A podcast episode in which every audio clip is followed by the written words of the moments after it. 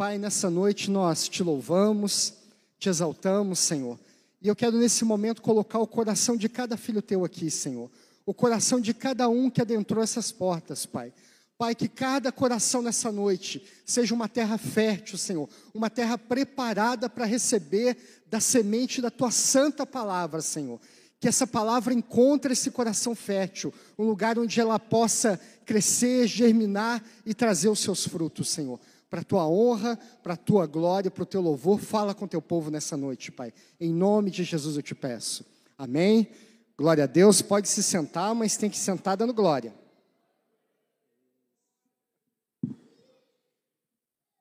Aleluia. Irmãos, é um privilégio estarmos aqui, é um privilégio para mim, mim estar aqui.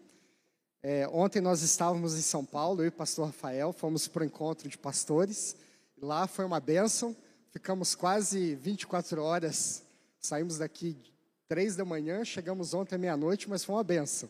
Lá em Guarulhos, é, tivemos várias ministrações e gente, é muito bom muito bom estar com outras pessoas que compartilham da mesma visão, do mesmo ideal, e o Senhor reservou uma porção para nós naquele lugar que foi uma benção. E para mim é gostoso estar aqui de volta, né?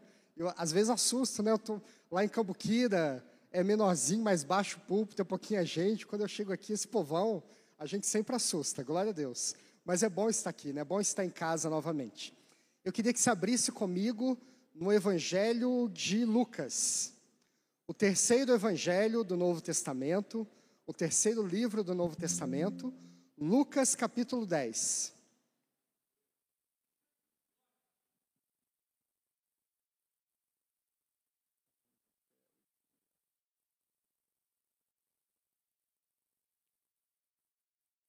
Lucas capítulo 10. Quem achou, diga graças a Deus. Hoje nós vamos falar sobre esse tema aqui, ó. Lugar de novos começos, não. não. O pessoal da comunicação sempre faz essa pegadinha comigo, né? Quem você ajudou hoje? Vai ser o tema que nós vamos conversar nessa noite a partir desse texto de Lucas 10, a partir do versículo 25. Lê comigo aí, Lucas 10, 25. Diz assim a palavra do Senhor. Eu estou lendo aqui na versão revista e atualizada, na versão ARA, e aí pode estar diferente da sua. Diz assim, versículo 25: E eis que certo homem, intérprete da lei, se levantou com o intuito de pôr Jesus à prova, e disse-lhe: Mestre, que farei para herdar a vida eterna? Então Jesus lhe perguntou: que está escrito na lei? Como interpretas? A isto ele respondeu: Amarás o Senhor teu Deus de todo o teu coração, de toda a tua alma, de toda a tua força e de todo o teu entendimento. Amarás ao próximo como a ti mesmo. Então Jesus, lhe, Jesus disse: Respondeste corretamente, faze isto e viverás. Ele, porém, querendo justificar-se, perguntou a Jesus: Quem é o meu próximo?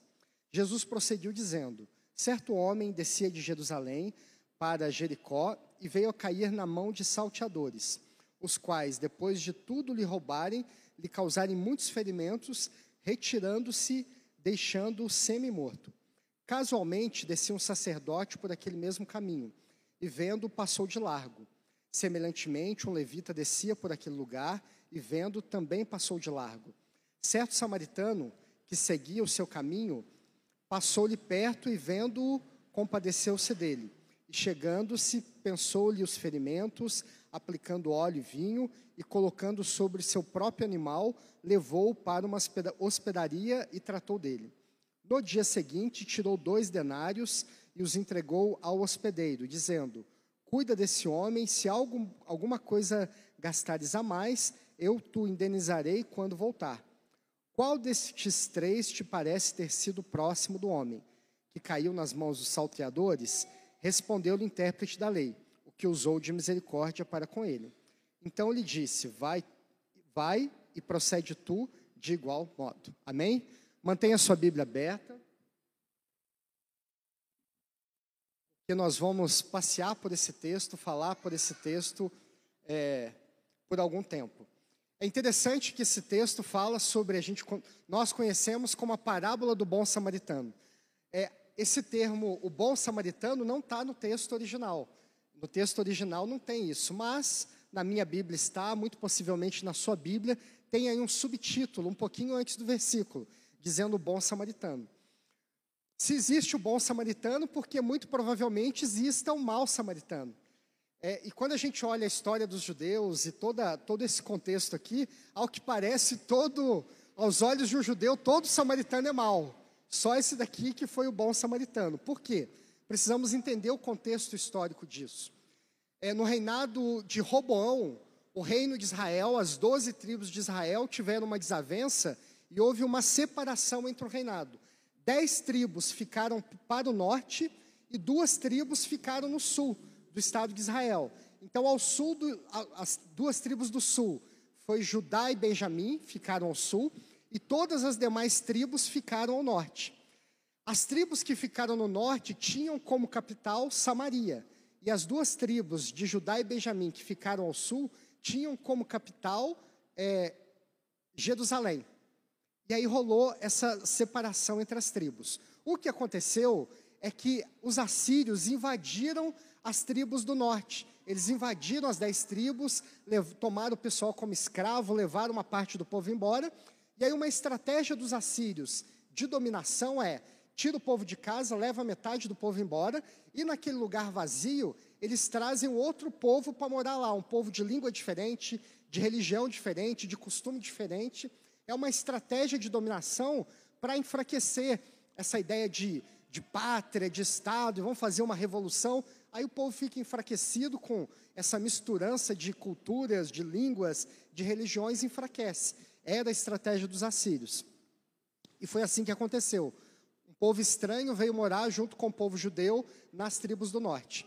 E aí, depois que acabou a invasão, os judeus voltaram de novo para suas terras e tomaram as dez tribos novamente, mas ficou esse legado, esse histórico de dominação e esse histórico de mistura de culturas, de uma cultura miscigenada. Então era um povo judeu, acreditava na Torá, no Antigo Testamento, em alguns profetas, mas rolou essa dificuldade porque eles foram inseridos a diversas outras culturas, apresentado a diversas outras práticas. E aí vem essa inimizade. O judeu das tribos do, no, do sul, a tribo de Judá e Benjamim, que continuaram certinho, seguindo a Torá e, e todos os profetas, olhava para o povo do norte e falava assim: vocês não são judeu, não. Vocês não são de Israel, não. Vocês são misturados. Vocês têm umas práticas estranhas aí que não está dando certo, não. Nós somos os puros, vocês são os misturados. Por isso que aconteceu essa briga entre judeu e samaritano. Lembra quando Jesus encontrou com a mulher no poço de Jacó? E aí a mulher falou assim: Ah, mas vocês judeus dizem que a gente tem que adorar lá em, em Jerusalém. Nós, samaritanos, dizemos que tem que adorar em Samaria, porque tinha essa briga. Várias vezes, quando é, a Bíblia cita encontros ou, ou momentos que alguém passou por Samaria, pelo povo judeu, tem sempre essa desavença. Essa, numa gíria mais moderna, existe essa treta entre judeu e samaritano exatamente por isso. E aí não é à toa que Jesus usa o exemplo de um samaritano que ajuda um judeu. Nós vamos falar disso daqui é, no decorrer do texto. Mas, de modo geral, a parábola do bom samaritano, que agora a gente entende porque que ele é chamado de bom samaritano nesse contexto histórico, ela tem um único e simples objetivo de nos explicar quem é o nosso próximo. E afinal de contas, quem é o nosso próximo? Repita comigo: o meu próximo é quem está perto de mim. Simples assim. Quem que é o meu próximo? É quem está precisando de ajuda de mim agora. É quem precisa de mim agora. A parábola toda só veio para falar isso, para nos ensinar quem é o nosso próximo. E o nosso próximo é quem precisa da nossa ajuda agora. Não diz, ah, mas não é da minha família, não importa. Não é da minha igreja, não importa. Não é da minha religião, não importa. Não é da minha cor, não importa. Não é corintiano como eu, não importa. Ah, mas ele é flamenguista, não importa. Amém, corintianos? Não tem, né? Nós estamos mal aí. É. Não importa, querido. Mas ele é meu inimigo, não importa. É quem está do meu lado. Não importa a situação, se você conhece, não conhece, se é uma pessoa legal, se não é, não importa. Próximo é quem está na minha frente e precisa de ajuda. Tem um ditado secular aí que é fazer o bem sem olhar quem. Talvez tenha se inspirado nisso daqui, porque o meu próximo é quem precisa da minha ajuda agora, aqui, nesse momento. Se eu gosto dele ou não gosto, não importa. Se é de casa, não importa. Se é de Lagoinha, não importa. Se ele adora o cão, não importa. Pouco importa. Se ele está do meu lado, esse é o meu próximo. Amém? Vamos combinar o seguinte? Se você entendeu a palavra, se você está entendendo o que eu estou dizendo, se Deus toca no seu coração com o que eu digo, você precisa responder com glória a Deus, amém, aleluia, pode ser? Amém. Isso, glória a Deus. E é interessante que nós não escolhemos o nosso próximo. A gente não seleciona. Quem que é meu próximo? Não, ela é meu próximo. Não, não, ela não, eu quero o próximo. Não, a Edilene não, eu quero o próximo. Não, o próximo. A gente não escolhe quem que é o nosso próximo. Deus escolhe o nosso próximo para nós. Porque o próximo, ele tem uma função pedagógica, uma função educativa para Deus trabalhar algumas questões em nós. Da mesma forma como um doutor da lei ouvir que um samaritano ajudou um judeu, isso era uma forma de Deus trabalhar algo dentro desse doutor da lei. Então, o nosso próximo, ele é pedagógico. O nosso próximo, ele tem uma função educativa, de ensinar, trabalhar, desenvolver alguma coisa em nós. Por isso que não é tão fácil assim. Por isso que é simples a gente entender que o nosso próximo é só quem a gente gosta. Não. Nosso próximo pode ser alguém que a gente não gosta pode ser inclusive nosso inimigo. E na maioria das vezes, o nosso próximo não é muito gente boa.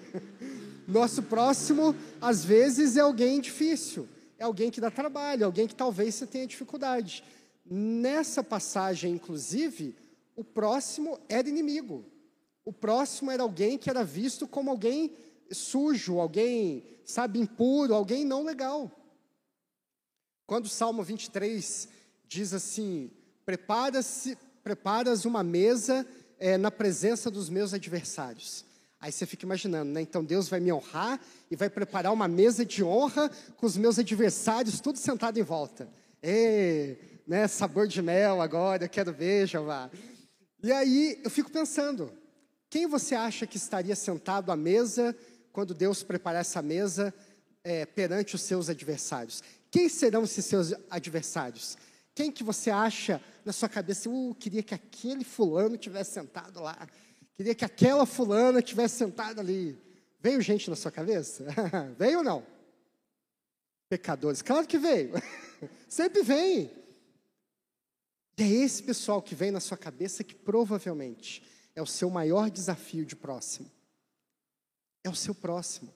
Aqui, para o, o, o samaritano e o judeu, o próximo da história é no total inimigo inimigo de morte. Esse era o próximo. E é interessante esse, esse, formato, essa forma, esse modelo que Deus escolhe, essa forma que Deus escolhe de amar, nos ensinando a amar e a servir o próprio inimigo. Porque foi desse mesmo modo que Deus fez comigo e com você. Romanos capítulo 5, versículo 10 diz assim: Ora, se quando éramos inimigos de Deus, fomos reconciliados com Ele mediante a morte do seu filho, quanto mais no presente, havendo sido feitos amigos de Deus, seremos salvos por sua vida. Deus me amou e Deus amou você quando nós éramos ainda inimigos. Pode dar glória a Deus, irmão. É, foi isso que aconteceu. Nós falávamos mal de Deus, a gente brigava com Deus, ria de Jesus, ria dos crentes, ria do povo que grita, ria da igreja, queria nada com Deus. Éramos inimigos. E Deus ainda assim nos amou, quando éramos inimigos. Pode dar glória, aleluia. Foi isso que Deus fez. É um, é um modelo, é a forma que Ele escolhe de amar. Você vai amar, mas não é só quem gosta de você, não. Começa por amar o seu inimigo. É fácil? Não. Nós vamos entender como que a gente consegue fazer isso. Mas é possível e é necessário. Amém? Versículo 25, acompanha comigo. Eis que certo homem, intérprete da lei, se levantou com o intuito de pôr Jesus à prova e disse-lhe: Mestre, que farei para herdar a vida eterna? A pergunta dele já começa equivocada. Esse homem que era o doutor da lei, um fariseu, um advogado, alguém que conhecia, ele já começa fazendo a pergunta de forma equivocada. Porque para o judeu, a única forma de herdar a vida eterna seria fazendo algo eu tenho que cumprir a lei, eu tenho algo que precisa ser feito, que a partir desse momento que eu faço isso, isso vai me possibilitar, vai me capacitar, vai me capacitar, vai me dar o direito de acessar a vida eterna. A grande questão é que não tem nada que eu ou, ou você possamos fazer que isso vai nos dar a vida eterna. Não tem nada que eu ou você possamos fazer. Isso é presente de Deus para nós. Aqui diz assim: o que eu tenho que fazer para herdar? Herança não é conquistada. Eu não ganhei herança porque eu fui lá e trabalhei. Herança é simplesmente o desejo de um pai de dar, de deixar algo para o filho. O que, que um filho merece para receber herança? Nada. É um desejo que vem do pai para ele. Vida eterna não depende de mim e você. Depende primeiro desse Deus que nos amou primeiro. Esse Deus que primeiro amou o mundo, que amou o mundo de tal maneira que entregou o seu filho.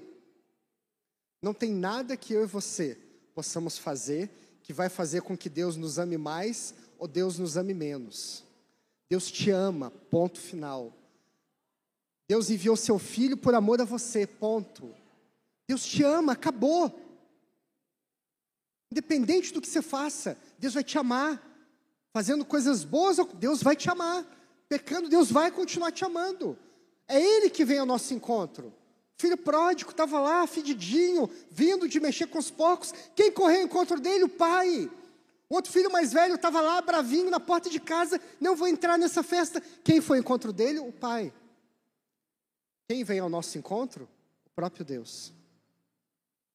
Ele que opera em nós o querer e o efetuar. Amém? Herança é porque o Pai quer nos dar. Foi Deus que nos amou, sendo nós ainda inimigos. Amém? E aí ele diz aqui, versículo 27. Versículo 26, então lhe respondeu Jesus, que está escrito na lei, como interpretas? A isso ele respondeu: Amarás o Senhor teu Deus de todo o teu coração, de toda a tua alma, de toda a tua força e de todo o entendimento, e amarás ao teu próximo como a ti mesmo. Primeiro mandamento, eu vejo no primeiro mandamento uma coisa chamada intensidade.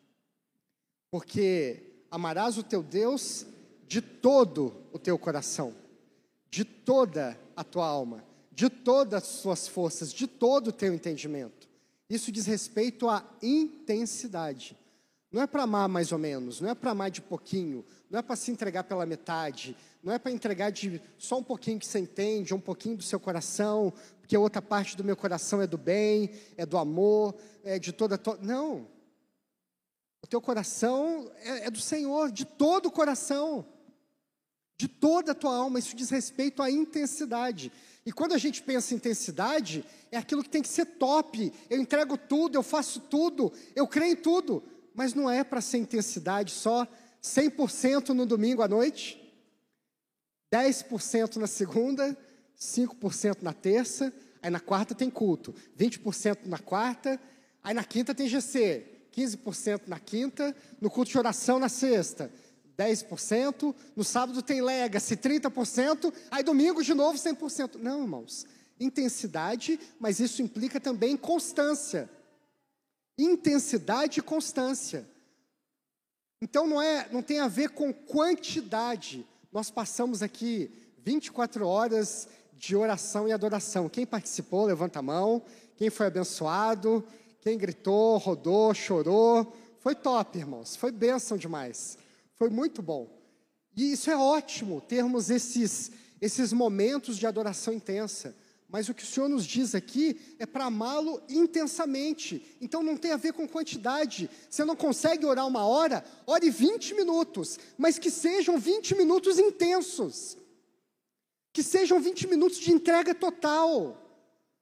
Consegue orar meia hora? Consegue adorar meia hora? O faça, mas na totalidade, com foco total, integralmente ao Senhor.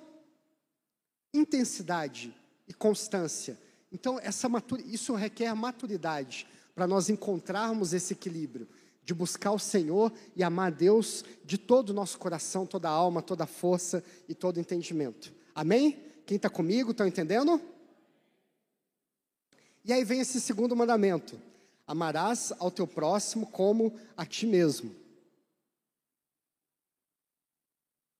E esse bonitão do doutor da lei aqui tentou pegar Jesus, né? Ó, Deus eu sei quem é. Então eu posso adorar e amar Ele de todo o meu coração, entendimento, força e tudo mais.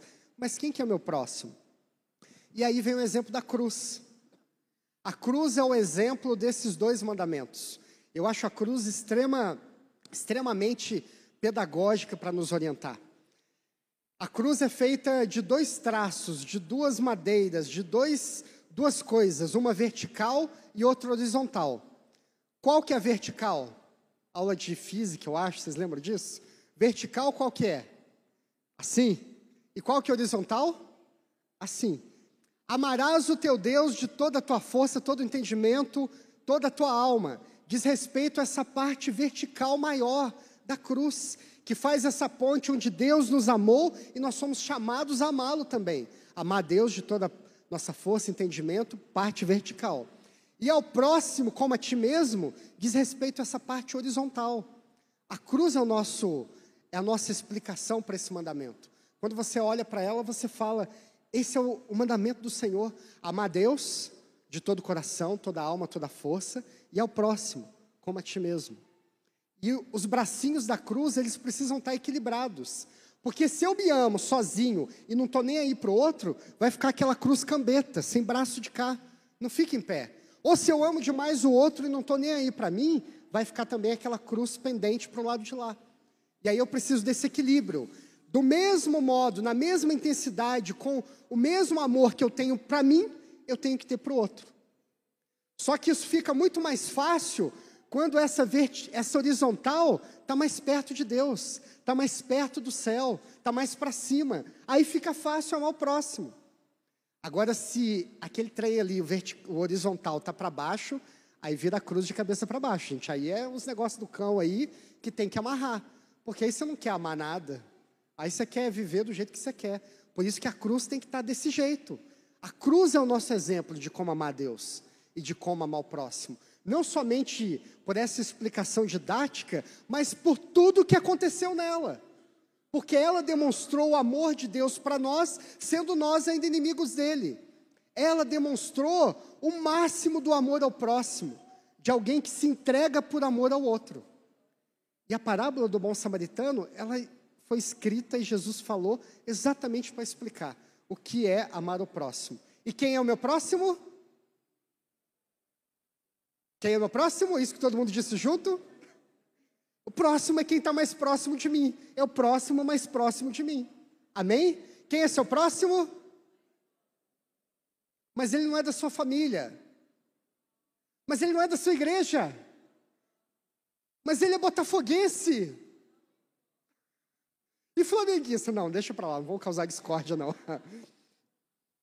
Nós poderíamos parar aqui com essa palavra. Poderíamos encerrar agora, todo mundo ir mais cedo para casa, porque é a respeito disso que esse texto fala, sobre amar o próximo. E quem é meu próximo? Meu próximo é quem está próximo de mim, ponto, acabou.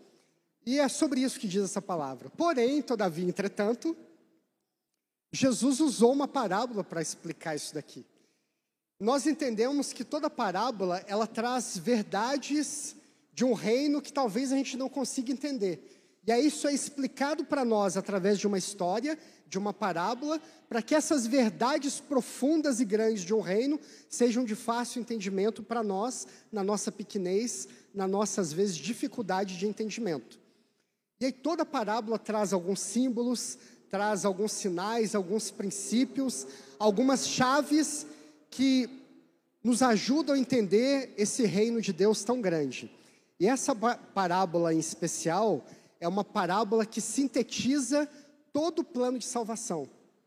Toda a Bíblia está demonstrada nessa parábola do, do bom samaritano. eu consigo observar e perceber como Jesus, de forma fantástica, ele sintetizou todo o plano de salvação através dessa parábola. E eu quero que. E aí, para a gente entender isso, nós precisamos dividir a Bíblia em três fases. Repete comigo: três fases. Primeira fase vai desde a criação do homem até Moisés. Segunda fase vai de Moisés até a primeira vinda de Jesus.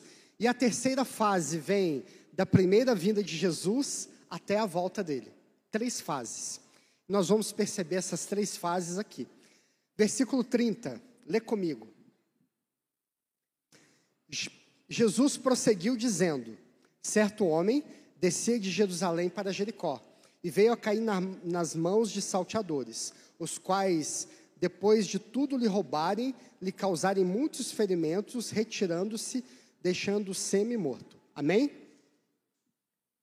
Isso daqui diz respeito à primeira fase. Esse início onde Deus cria o homem, e o homem está lá, bonitão, no, no, no jardim, com Eva e tudo mais, aí vem o diabo e o homem fica, a morte entra na humanidade. O homem fica ali caído, nu, ferido, semi-morto. Aqui diz que os salteadores roubaram tudo que ele tinha, tudo. Esses salteadores, eles usam o sistema, a forma de amor deles, esse amor egoísta. Esse amor egoísta que diz assim: o que é meu é meu, mas o que é teu também é meu. O que é meu é meu, mas eu quero o que você tem. É a forma que esses salteadores se relacionavam. Diz que eles esse homem descia de Jerusalém para Jericó. E quando a Bíblia diz, fala que ele descia, realmente era uma descida, porque Jerusalém está aproximadamente a 600 metros acima do mar, do nível do mar, enquanto Jericó está a mais ou menos 200 metros abaixo da linha do mar. Então é um caminho de descida realmente. Eles desciam. E aí eu preciso entender que Jerusalém, na Bíblia, tem um símbolo de bênção tem um símbolo de presença de Deus, tem um símbolo onde Deus está, onde Deus está presente, a bênção de Deus. E aí, quando eu olho para Jericó, Jericó tem um símbolo de maldição. Lembra da musiquinha? Vem com Josué lutar em Jericó? Jericó tem esse símbolo de destruição, de muralha que caiu, maldição. E aí aqui diz que ele descia de Jerusalém para Jericó essa descida, demonstrando essa ideia que o homem saiu do lugar de glória e por conta do pecado, ele foi recaindo, descendo para o lugar de maldição. Esse é o retrato de todos nós. Esse é o retrato de como a nossa história começou lá de Gênesis até chegar em Moisés. Esse é o retrato que representa a natureza do homem caído. Assim estávamos nós, caídos à beira do caminho, sem nada, e se não bastasse estar sem nada, estávamos ainda machucados, sofrendo, sangrando, semi-morto. É interessante porque só aqui usa essa palavra semi-morto. Se a gente for analisar bem, não tem como estar semi-morto. Ou você está vivo ou você está morto. Semi-morto é o estado dos zumbis. Mortos que andam, The Walking Dead. E aí, mas a ideia de semi-morto aqui é a ideia de que a pessoa não conseguia levantar por si só. Só pelas suas próprias forças, ela não tinha condições de sair de onde ela estava. Assim, assim éramos nós. Nós não tínhamos condições de sair do lugar de depravação, do lugar de pecado, do lugar de sofrimento, no lugar de depressão do qual nós nos encontrávamos. Era impossível para nós sair desse lugar sem ajuda. Isso é o estado de semi-morto. É assim que as pessoas estão, como semi-mortas. Eu achei que não existia zumbi, mas existe. Nós éramos zumbis. Andávamos como mortos antes de conhecer Jesus. Nós éramos os zumbis da história. Éramos, amém? E aí vem o versículo 31. Casualmente descia um sacerdote por aquele caminho e vendo, passou de largo. Entende? Aqui acaba a primeira fase. O sacerdote veio, passou, e o sacerdote foi incapaz de ajudar aquele homem. Versículo 32: Semelhantemente, um levita descia por aquele lugar e vendo também passou de largo. Aqui representa essa segunda fase. O levita representa a lei, a lei de Moisés. Nem a lei que vai de Moisés até a vinda de Jesus foi capaz de tirar o homem do lugar de, cai, o lugar de, de caído que ele estava. Nem a lei foi capaz de pegar aquele homem semi-morto e poder ajudá-lo, poder curar suas feridas, poder colocar ele de pé. A lei também não foi capaz nem sacerdote e nem levita. E aqui é interessante porque ambos, sacerdote e levita, mesmo que eles quisessem, eles não podiam fazer. Não podiam ajudar aquele homem, porque ambos vinham do mesmo caminho. Ambos vinham desse caminho que vem de Jerusalém para Jericó. Ambos passavam no mesmo caminho, saindo da glória de Deus e indo para o caminho de maldição. Era impossível a lei resgatar o homem. Era impossível a lei ajudar alguém. Era necessário que viesse um homem que se proclamou: Eu sou o caminho, eu sou a verdade e a vida. Que veio para tra trazer, para abrir um novo caminho só esse era possível nos levantar desse lugar. Mas pensando aqui no sacerdote, no levita, o amor deles também era um amor egoísta. Um amor egoísta dizendo que, puxa, o que é meu é meu, o que é seu é seu. Eu tenho os meus problemas, resolva você os seus problemas. Eu fico assustado com esse sacerdote, esse levita, porque eram pessoas que funcionavam muito bem, eles guardavam a lei, eles cumpriam os mandamentos, mas eles funcionavam muito bem dentro da igreja, dentro do templo, dentro do exercício ministerial deles. Mas eles não conseguiam funcionar com o mesmo zelo, com o mesmo apreço, com o mesmo amor pela lei fora da igreja, fora do templo, fora das suas atividades eclesiásticas. Isso me assusta. Isso me assusta funcionar muito bem dentro do templo e, e não conseguir funcionar fora do templo. E isso me faz ter um cuidado muito grande, queridos, com uma coisa chamada cultura religiosa. Repete comigo: cultura religiosa. Nós estamos aqui na igreja, estamos no GC, fazemos nosso devocional, participamos do Eclésia, fazemos estudo bíblico, lemos, estudamos, meditamos, não para viver uma cultura religiosa, mas para aprendermos princípios bíblicos e aplicarmos esses princípios bíblicos na nossa vida. Não fomos chamados para viver uma cultura religiosa. Infelizmente, eu percebo que a igreja, no atual momento, tem valorizado demais cultura religiosa. Cultura religiosa diz respeito a santificar coisas que não são para ser santificadas coisificar pessoas. Não podemos santificar coisas. Como que chama esse lugar onde eu estou em pé aqui? A gente chama de altar, chama de púlpito. Só que isso daqui é só um tablado de madeira para ajudar vocês me verem, enxergar vocês. Só isso. Mas a cultura religiosa vai dizer que aqui é o altar, que não pode fazer gracinha aqui em cima, que tem que ter zelo, que as crianças não podem subir, você não pode subir no altar em pecado, você não pode ficar fazendo gracinha em cima do altar, olha o que você vai fazer em cima. Gente, isso daqui é só um tablado de madeira, isso daqui não é santo, porque o altar sou eu e você. Glória a Deus, aleluia. E a cultura religiosa vai dizer que isso daqui é santo, não, santo sou eu e você. E a cultura religiosa fica santificando coisas que não são para ser santificadas. Isso daqui é só um palanque, um púlpito, mais nada. Altar, eu sou o altar, você é o altar. Cultura religiosa fica santificando. Não, porque tem que ter o óleo da unção especial, tem que ter o candelabro, e tem que ter não sei o quê. não! Altar sou eu e você. Santos somos nós. Sacrifício somos nós. A gente chama isso daqui de igreja. Não, igreja sou eu e você.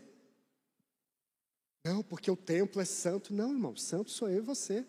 Nós somos santos, nós somos o altar, nós somos o sacrifício. Sou eu e você. Nós chamamos isso daqui de culto, mas isso daqui não é um culto. Isso, isso daqui é uma celebração coletiva. Isso daqui é só uma forma de você entender, de você ter uma ideia, de você aprender como cultuar o Senhor para você fazer isso em qualquer lugar. O que nós fazemos aqui é uma celebração coletiva, onde você canta duas, três, cinco músicas, você adora o Senhor e depois você vai ouvir a palavra, meditar no que Deus vai falar para você. Se eu entendo que isso daqui é o culto, eu só vou cultuar o Senhor no dia que a igreja está aberta e no dia que a igreja está fechada. Eu não cultuo o Senhor? Isso daqui é só um modelo para você aprender a cultuar a Deus em todo lugar. Você pode cultuar a Deus na sua casa, é culto, é, canta dois louvores, medita na palavra, ora, chora, grita, é culto. Porque eu posso estar aqui, sentadinho aí, cultuando ao Senhor. Mas a pessoa que está do meu lado está pensando assim: nossa, o que, que eu tenho que fazer de janta, hein? Aonde que nós vamos comer? Será que vai ter vaga para parar o carro? Nossa, o que, que eu tenho que fazer segunda-feira? Eu posso estar cultuando ao Senhor, mas quem está do meu lado pode não estar. Por isso que isso daqui não é culto. Culto é o que eu faço quando eu estou aqui dentro. E aí você pega esse modelo, leva isso para fora. Transforma a sua casa num lugar de culto. Transforma o seu trabalho num lugar de culto. Transforma a sua escola num lugar de culto. Você pode cultuar o Senhor na sua casa. Você pode cultuar o Senhor no trabalho. Você pode cultuar o Senhor no seu carro. Você pode cultuar o Senhor no monte. Pode cultuar o Senhor até dentro do seu banheiro. Porque a santidade não está no lugar, a santidade está em você que clama a presença de Deus aonde quer que você esteja. Amém? Estão entendendo? Então vamos fugir da coisificação, da santificação de coisas, dessa cultura religiosa. Amém? Você, igreja, onde você clamar a presença de Deus, Ele vai estar lá contigo. Você pode cultuar Deus aonde você estiver. Santo é você, altar é você, sacrifício é você. Amém? Versículo 33. Diz assim a palavra do Senhor: Certo samaritano, que seguia seu caminho, passou-lhe perto e vendo-se, passou-lhe passou-lhe perto e vendo, compadeceu-se dele. Versículo 34. E chegando-se, pensou-lhe os ferimentos, aplicando-lhe óleo e vinho e colocando sobre o próprio animal, levou-o para uma hospedaria e tratou dele. No dia seguinte, tirou dois denários e o entregou ao hospedeiro, dizendo: Cuida deste homem, e se alguma coisa gastares a mais, eu te indenizarei quando voltar. A minha tradução diz que certo homem que seguia seu caminho. Algumas traduções diz certo homem que estava em viagem, que estava viajando. E aí algumas pessoas dizem, alguns estudiosos dizem que o samaritano ele não estava no caminho descendo de Jerusalém para Jericó, mas ele estava em viagem, possivelmente um viajante, um negociante, que ele estava no caminho inverso. Não diz que ele estava em viagem, diz que ele, ele estava, não diz que ele estava no caminho, diz que ele estava em viagem. E aí esse homem que estava em viagem, possivelmente uma viagem de negócios, eram 28 quilômetros de Jerusalém a Jericó, um caminho tortuoso, um caminho difícil, um caminho que nem sempre dava para se fazer em um dia somente, tanto que no meio do caminho existiam hospedarias, porque era um caminho perigoso, um caminho delicado. E esse homem que estava em viagem, a Bíblia diz que ele parou. Ele parou a sua vida quando ninguém mais tinha se disposto a parar. A Bíblia diz que ele se aproximou daquele que estava caído, quando ninguém mais estava disposto a se aproximar. Aqui diz que ele teve compaixão ele sentiu por aquela pessoa caída o que ninguém que passou pelo caminho sentiu. E ele fez por aquele homem o que até aquele momento ninguém tinha feito. Ele agiu, ele socorreu, ele investiu naquela pessoa caída. Muito provavelmente esse samaritano deva ter pego alguma roupa sua, algum pedaço de tecido seu próprio, para transformar em ataduras em bandanas para enfaixar os ferimentos daquele que estava caído. Ele tirou da sua própria roupa de algum tecido que ele carregava e transformou aqueles tecidos em ataduras para passar, para envolver nos ferimentos daquele homem. Ele abriu mão do seu próprio meio de transporte, 28 quilômetros. Ele estava fazendo isso a cavalo, mas ele abriu mão do seu próprio cavalo, do seu próprio meio de transporte, para colocar aquela pessoa caída no seu cavalo e continuar. Ele continuou o caminho a pé, puxando o seu cavalo carregado com aquele homem. Aqui diz que ele colocou óleo e vinho sobre o ferimento daquele que estava caído. Óleo tem o símbolo do Espírito Santo, óleo tem o símbolo da unção, do próprio Espírito, e o vinho tem um símbolo do próprio sangue de Jesus. É aquilo que nós celebramos na ceia. Usamos o vinho como símbolo do próprio sangue de Jesus. Esse homem, ele estava disposto a custear o atendimento do outro. Ele pagou dois denários, que dois denários aproximadamente dava aí para dois meses de hospedagem na hospedaria, dois meses de cuidado na hospedaria, e ele custeou, estava disposto a investir mais ainda. Se você gastar mais alguma coisa, eu vou te ressarcir. Diferente dos salteadores que tinham um amor egoísta, diferente do sacerdote e do levita que também tinham um amor egoísta, o amor desse samaritano, samaritano é um amor altruísta.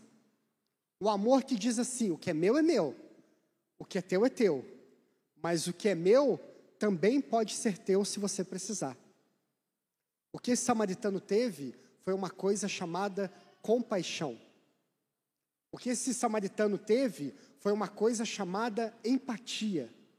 Se comover com o sofrimento do outro olhar para o sofrimento do outro e ter compaixão por aquilo que ele está passando.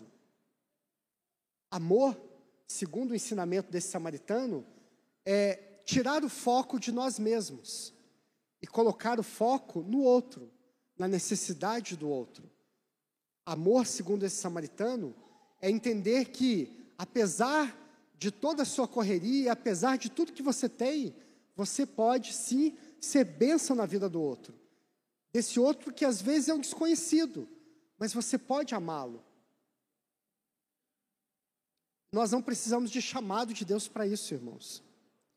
Nós não precisamos de uma revelação divina para isso.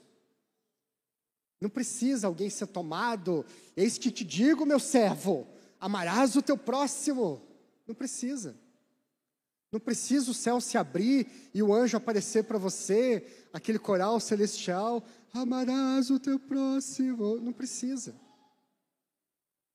Não precisa de um grande chamado, um ministério, um cargo na igreja para amar o próximo. Não é necessário. A única coisa que precisa é disposição, disponibilidade.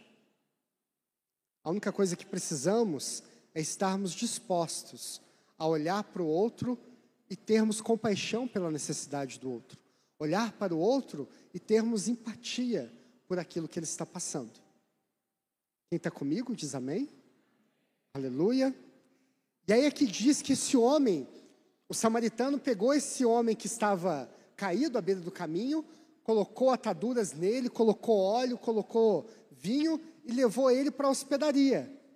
E eu te pergunto: quem é a hospedaria?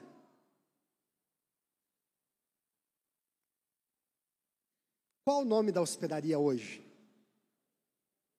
Igreja. A igreja é a hospedaria. A igreja é o lugar onde as feridas são tratadas. A igreja é o lugar para onde Jesus nos pegou lá na beirada do caminho, semi-morto e para onde Ele nos trouxe, para sermos tratados, para sermos curados, para sermos cuidados. A igreja é hospedaria. A igreja é o lugar de gente sendo tratada. A igreja é o lugar para onde o bom samaritano traz todas as pessoas que ele encontra pelo caminho. Amém ou não amém? E aí, quando eu penso em igreja enquanto hospedaria, nós precisamos entender que todos nós estamos nesse processo de tratamento. Diz para o seu irmão assim: está sendo tratado, irmão? Está sendo tratado? Esse é o lugar de tratamento, irmãos. E aí nós temos que tomar muito cuidado quando nós estamos nesse lugar de tratamento, para a gente tomar cuidado para não achar que a minha ferida dói mais que a do irmão, para não achar que a minha ferida está sangrando mais que a do irmão, para não achar que eu preciso de toda atenção e que o irmão não precisa de tanta atenção assim. Por isso que a gente fica, às vezes, com tanto crente mimimi. Ai, o pastor não me visita. Ai, o pastor não olha para mim. O pastor não pegou na minha mão. Ali do GC não ligou para mim. A irmã estava de cara feia. Para de mimimi. Está todo mundo no mesmo barco, na mesma hospedaria. Está todo mundo com dor. Todo mundo sendo tratado. Para uns vai doer um pouco mais, para outros um pouco menos, mas estamos tudo junto. Amém ou não amém? A gente precisa entender disso. Dói aqui, mas dói ali também. E a gente precisa entender que às vezes se está doendo, está doendo porque está faltando óleo, está doendo porque está faltando vinho. Se estiver faltando óleo, clama ao Senhor, derrama da tua unção, vem Santo Espírito, derrama do teu óleo. Vem Jesus, derrama do teu sangue. Nós precisamos entender isso. Nós precisamos tomar posse para evitar o mimimi, a gente precisa fugir dessa cultura religiosa e tomar posse desses princípios bíblicos. Isaías 53 diz: Certamente Ele tomou sobre si as nossas enfermidades, as nossas dores levou, e nós o reputamos por aflito, ferido de Deus e oprimido. Mas Ele foi transpassado pelas nossas transgressões e moído pela nossa iniquidade. O castigo que nos traz a paz estava sobre Ele, e pelas Suas pisaduras fomos sarados. Está faltando óleo, está doendo? Toma posse do vinho, toma posse do óleo que está sendo derramado sobre você. Filipenses 4,19: E o meu Deus, segundo a sua riqueza em glória, há de suprir em Cristo cada uma das vossas necessidades. Tem motivo para ficar de mimimi? O diabo está tentando contra a minha vida. Vai aprender Bíblia. Tiago 4,7: Sujeitai-vos a Deus, resistiu o diabo e o quê? Ele fugirá de. Ah, mas o diabo se levantou contra a minha vida porção da palavra, vai se revestir, amar a Deus de todo entendimento, precisa entender, precisa compreender Bíblia. Amém? Ai, estou, está terrível. Vai, Salmo 23, o Senhor é o meu pastor, nada me faltará, ainda que eu ande pelo vale da sombra da morte, a tua vara e o teu cajado me consolam. Toma posse deixar o Senhor passar as ataduras, deitar óleo sobre a sua ferida, deitar vinho sobre a sua ferida. Amém? Versículo 37.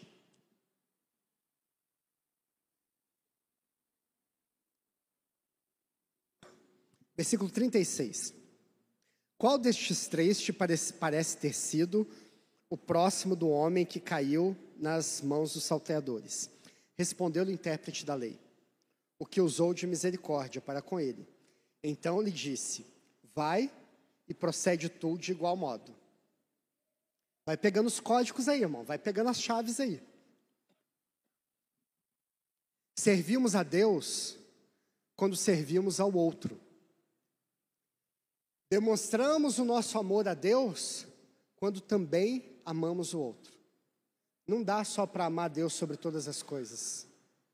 Amar ao próximo faz parte da cruz. Amar ao próximo está junto, no mesmo processo. Amamos, o, amamos a Deus, como eu posso dizer que eu amo a Deus que eu não vejo, se eu não amo o meu irmão que eu vejo? Servir a Deus implica em servir o próximo. Nós já aprendemos que é o nosso próximo. Deus trabalha através de pessoas para alcançar para atrair pessoas. Foi isso, gente. O próprio Jesus se fez carne, o Verbo se fez carne e habitou entre nós. O próprio Deus se fez homem para alcançar, para atrair homens. Entende o que ele fez? Ele parou. para olhar a necessidade daquele homem. Nós também precisamos parar. A nossa vida corrida, a nossa vida intensa, a nossa vida 200 por hora. Mas nós precisamos aprender a parar para olhar a necessidade do outro. Nós precisamos aprender a descer no nosso cavalo, a descer do nosso lugar de superioridade, a descer do nosso status para olhar a necessidade do outro. Por isso que hospedaria é um lugar incrível. Hospedaria é um lugar fantástico. Porque na hospedaria cabem da mesma forma, do mesmo jeito, ricos e pobres. Bonitos e não tão bonitos assim, religiosos e não religiosos, cristãos e ateus, de direita e de esquerda. Cabe todo mundo dentro da hospedaria e ninguém é melhor que ninguém. Está todo mundo junto. É na hospedaria que o empresário limpa a igreja, varre a igreja, arruma a cadeira para uma pessoa, um mendigo, sentar. Só na hospedaria isso acontece. Só na hospedaria. Precisamos aprender a descer do cavalo e ceder o nosso cavalo para o outro. Isso não tem a ver com dom, não tem a ver com chamado, não tem a ver com ocupação, com ofício, com cargo. Nada disso torna ninguém melhor que ninguém. Estamos todos juntos na hospedaria. Precisamos aprender a parar quando ninguém mais para. Precisamos nos aproximar. Ele se aproximou da necessidade do outro. Nós precisamos também nos aproximar. Ele teve compaixão da necessidade do outro. Precisamos também aprender a olhar a necessidade do outro e que essa visão possa gerar nos nossos corações também compaixão. Ele agiu. Ele não ficou só nas palavras bonitas. Ele agiu. Precisamos ser cristãos que também agem e que funcionam muito além das portas da igreja. Levita e, e o sacerdote não funcionavam fora da igreja. Mas o nosso chamado como igreja, que tem como uma das traduções eclésia, é chamados para fora. Essa força centrípeda, centrífuga, a força centrífuga, ela joga a gente para fora. Nosso chamado é para fora. Nosso chamado, ide por todo mundo. Essa, o termo ide foi traduzido como imperativo, mas a tradução mais adequada para ele, é, para esse verbo de ir, é, um, é no, a conjugação verbal mais adequada é no gerúndio, não é no imperativo. O imperativo, como traz aqui, diz ide, como mandado, mas a tradução mais adequada é gerúndio, é indo. Indo por todo mundo fazendo discípulos, indo batizando em nome do Pai, do Filho e do Espírito Santo. É um processo, não é só se eu decidi, não é no dia a dia. É indo e fazendo discípulos, indo e olhando a necessidade do outro, indo e socorrendo pessoas pelo caminho. Ele investiu. Ele investiu para ajudar aquele homem, para ajudar o próximo. E aí vem as três questões Saber, querer e fazer. Sabemos do que precisa ser feito, sim ou não? Queremos fazer o que precisa ser feito? Sim. Agora é o momento de agirmos. É o momento realmente de fazer o que precisa ser feito.